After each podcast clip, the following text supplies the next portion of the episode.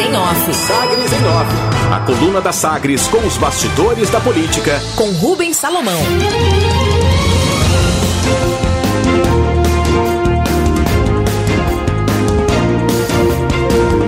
edição número 1 um da coluna Sagres em Off, coluna de bastidor político do sistema Sagres de comunicação. Como destaque hoje, lançado por Iris Rezende ao governo, Mendanha sonha com o Senado. Prestes a ser reeleito com facilidade, ao que tudo indica, o prefeito de Aparecida de Goiânia, Gustavo Mendanha, do MDB, tenta consolidar passos na direção de se tornar uma liderança política de abrangência estadual. Mesmo antes de ser aconselhado por Iris Ezende a se preparar para governar o Estado a partir do fim do mandato, próximo em 2024, Mendanha já apresentava entre amigos e com discrição o desejo de se candidatar ao Senado em 2022. Por enquanto, o prefeito de Aparecida prefere desconversar publicamente sobre objetivos futuros e diz manter o foco na disputa municipal. No entanto, as idas e vindas na escolha do candidato a vice neste ano e a rejeição a Véter Martins deixam clara a cautela para selecionar alguém fiel ao grupo MDBista para assumir nos dois últimos anos de gestão. Apesar da amizade com Gustavo Vetter, que é do PSD, comprou, compõe um grupo liberado, liderado por Vilmar Rocha e Vanderlan Cardoso, que deverá seguir em lado oposto ao de Mendanha em 2022. Ciúme de fé. O deputado federal Francisco Júnior organizou e o candidato Vanderlan Cardoso se reuniu ontem com padres e diáconos de Goiânia que reclamaram da falta de afagos da gestão de Iris Rezende do MDB. Comparação.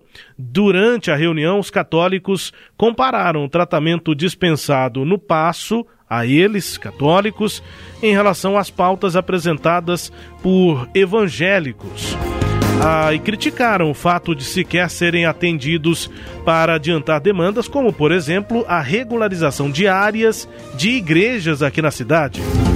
O tal legado, Vanderlan evitou fazer coro às críticas contra Iris nesta reunião com lideranças religiosas, mas se comprometeu a verificar a situação e ajudar, caso seja eleito.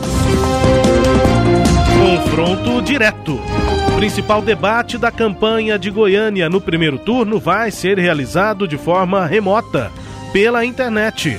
O sistema Sagres de comunicação tem na agenda o confronto entre prefeitáveis em dois dias, quarta e quinta-feira da próxima semana, às sete e meia da manhã.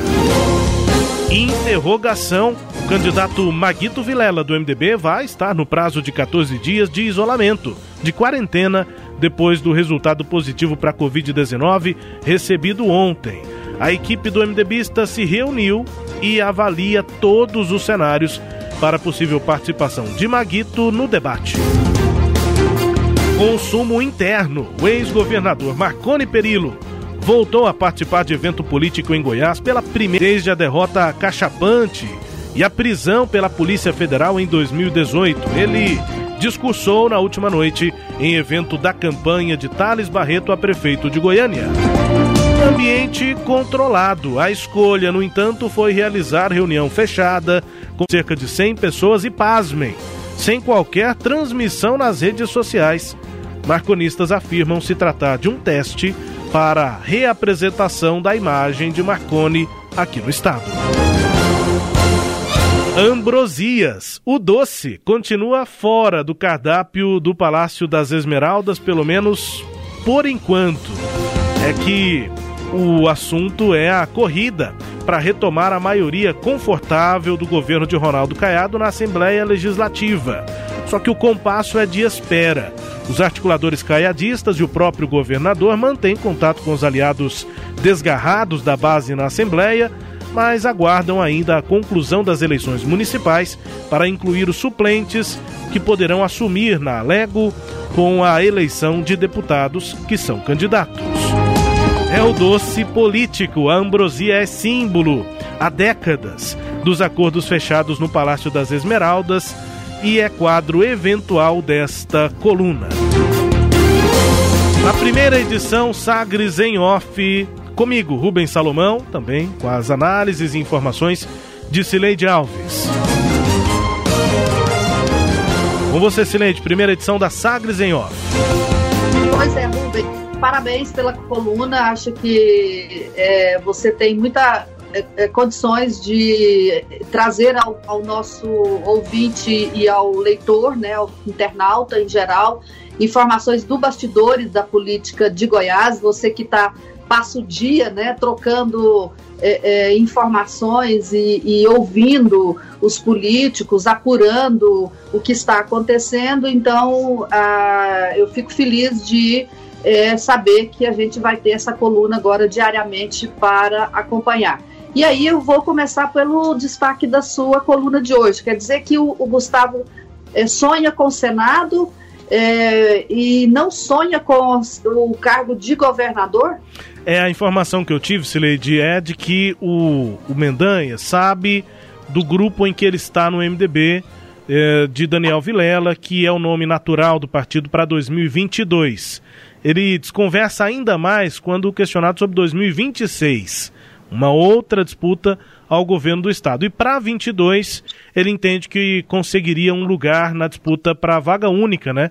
De Senado eh, naquela eleição de 2022, porque o nome natural deve ser o de Daniel Vilela. Mendanha, como sugeriu Iris Rezende, pode ser o nome para o governo em 2026, mas aí ele já está bem mais cauteloso para o Senado, ele pelo menos já conversa com alguns amigos, ele considera isso bem discretamente internamente, Sileide.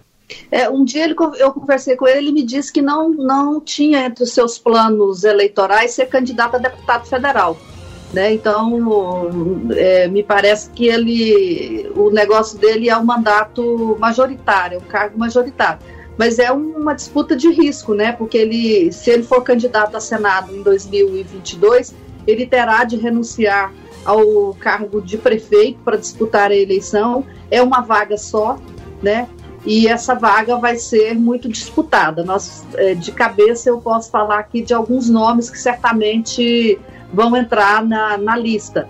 Tem, tem o, o, próprio senador de hoje, né, que, que, que vai abrir vaga daqui a quatro anos, que é o Luiz do Carmo. Ele está é, tentando se filiar ao PSD, uma possibilidade para ele disputar a reeleição em 2022 um nome que certamente pode aparecer de novo é o de Iris Rezende, é uma probabilidade menor, né? E eu acho que nesse caso inviabiliza, se isso acontecer, inviabiliza a disputa de é, Gustavo Mendanha. E é, tem ainda o Vilmar Rocha, né? não tendo Luiz do Carmo, é aquele nome que sempre é, é surge. Tem o Alexandre do Baldi, que está de olho nisso. E, claro, tem Marconi Perillo, é, que a gente sabe que pretende voltar à disputa eleitoral de 2022. Pode não ser com esse cargo de, de senador, mas é um projeto que ele alimenta, Rubens. O retorno ontem sem transmissão, Silei, de ambiente controlado. Pois é, Rubens. É, ontem o governador, é, o ex-governador fez, participou do, desse evento de candidatos a vereador e de apoiadores. É, ele, a informação que eu tive é de que é essa, né?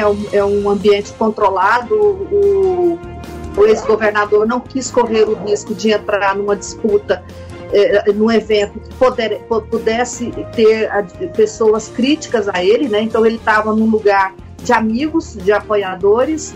É, o, a, o, candidato, a, o evento era né, em torno da candidatura de Thales Barreto, gravar é, imagens, essas coisas todas. E o Thales foi gentil, deixou ele falar por último, né? Foi, então foi o, o grande nome do evento. E aí, o Marconi Perillo, é, eu tenho alguns áudios da, do discurso dele lá no, no naquele, é, no Tatersal de Elite, lá do, do, da SGPA, e ele evitou falar diretamente de, de, assuntos mais sensíveis na política, mas disse que tem uma frase dele que é algo assim, Rubens. É, disseram que eu tinha mudado de Goiás, disseram que eu não voltaria. Estou aqui, né? É, a gente ganha a eleição e perde a eleição, perdemos, nós temos que ter humildade para reconhecer os nossos erros. Disse ele, só que ele voltou e fez esse discurso dois anos depois, né? Ele ficou dois anos aí sem fazer política em Goiás. Não falou do governo de Ronaldo Caiado, mas é, deixou algumas indiretas. Uma delas foi sobre a questão da dívida do Estado, né? É, chamou a atenção dele aí, segundo ele, ele pagou 40 bilhões de dívida do Estado em, em quatro mandatos e fez uma dívida de 7 bilhões. Vale lembrar que Goiás não está pagando a dívida desde junho do ano passado por um pedido de liminar feito com sucesso junto ao governo, é, junto ao, ao, ao, STF. Então, o Marconi falou sobre isso ontem e mais não deu muito, não quis é, citar nomes, mas fez essa entrada aí dessa forma, bem é, ele controlando o que dizer, é, o público para qual ele foi falar, e não deve voltar, Rubens, mais na campanha este ano. Coluna Sagres em Off, na sua primeira edição, comigo Rubens Salomão e com a equipe da Sagres e, claro, com o Cileide Alves. Sagres em Off. Sagres em Off. A coluna multimídia. Acompanhe ao longo do dia as atualizações no www.sagresonline.com.br. Sagres em Off